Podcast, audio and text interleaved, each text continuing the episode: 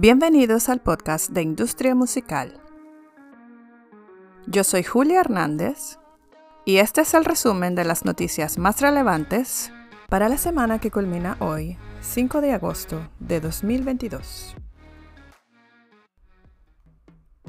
Comenzamos con que la empresa matriz de TikTok, ByteDance, presentó una solicitud de marca registrada en los Estados Unidos para TikTok Music lo que generó especulaciones de que la empresa podría presentar una plataforma de streaming de música en este país.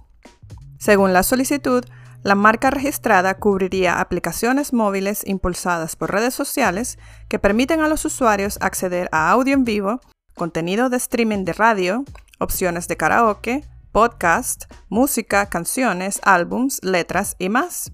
Todo lo cual suena bastante parecido a las funciones de un servicio de streaming.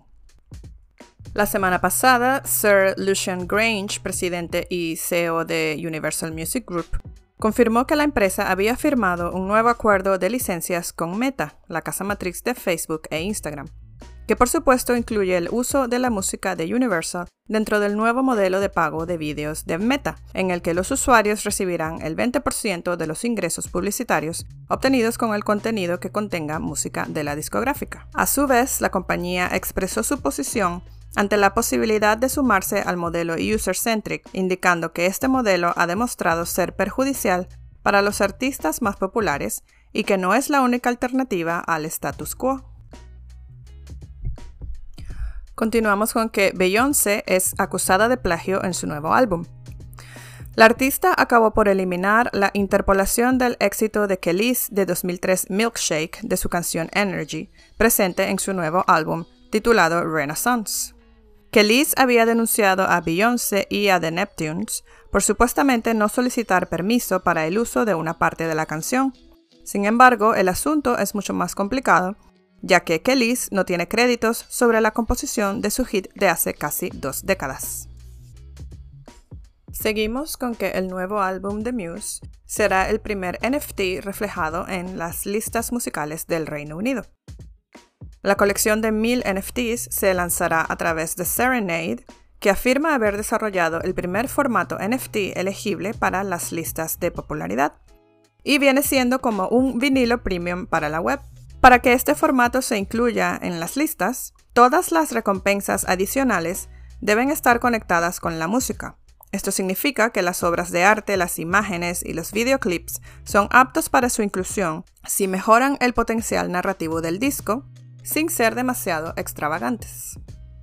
Continuando con streaming, Running Up That Hill continúa su buena racha. Las reproducciones en Spotify del sencillo de 1985 han aumentado un 9000% y la canción se acerca a los 500 millones de reproducciones en la plataforma. También continúa mostrando grandes números en TikTok, en donde ha aparecido en 2,7 millones de vídeos. Siguiendo con vídeo, YouTube informó que recibió 7,34 mil millones en ingresos publicitarios trimestrales este año, lo cual se ubica por debajo de la proyección de 7,52 mil millones hecha por los analistas. Desde el segundo trimestre de 2021, los ingresos publicitarios de la plataforma de vídeo han aumentado solo un 4.8%, el cual es el aumento anual más pequeño de YouTube desde que Alphabet reveló por primera vez las ganancias de la plataforma en 2019. Y para finalizar, los ingresos de Sony, Sony Music Group y Sony Music Japan crecieron un 20,9% en el trimestre finalizado el 30 de junio de 2022, para ubicarse en 2,38 mil millones, mientras que los ingresos operativos mejoraron un 10,1% para ubicarse en 471 millones. El trimestre de Sony se vio favorecido por un calendario de lanzamientos especialmente sólido que incluyó Harry's House de Harry Styles, que logró 521.000 unidades equivalentes de ventas en los Estados Unidos en su primera semana de lanzamiento y colocó las 13 pistas del álbum en el Hot 100 de Billboard. Así concluimos el resumen de esta semana.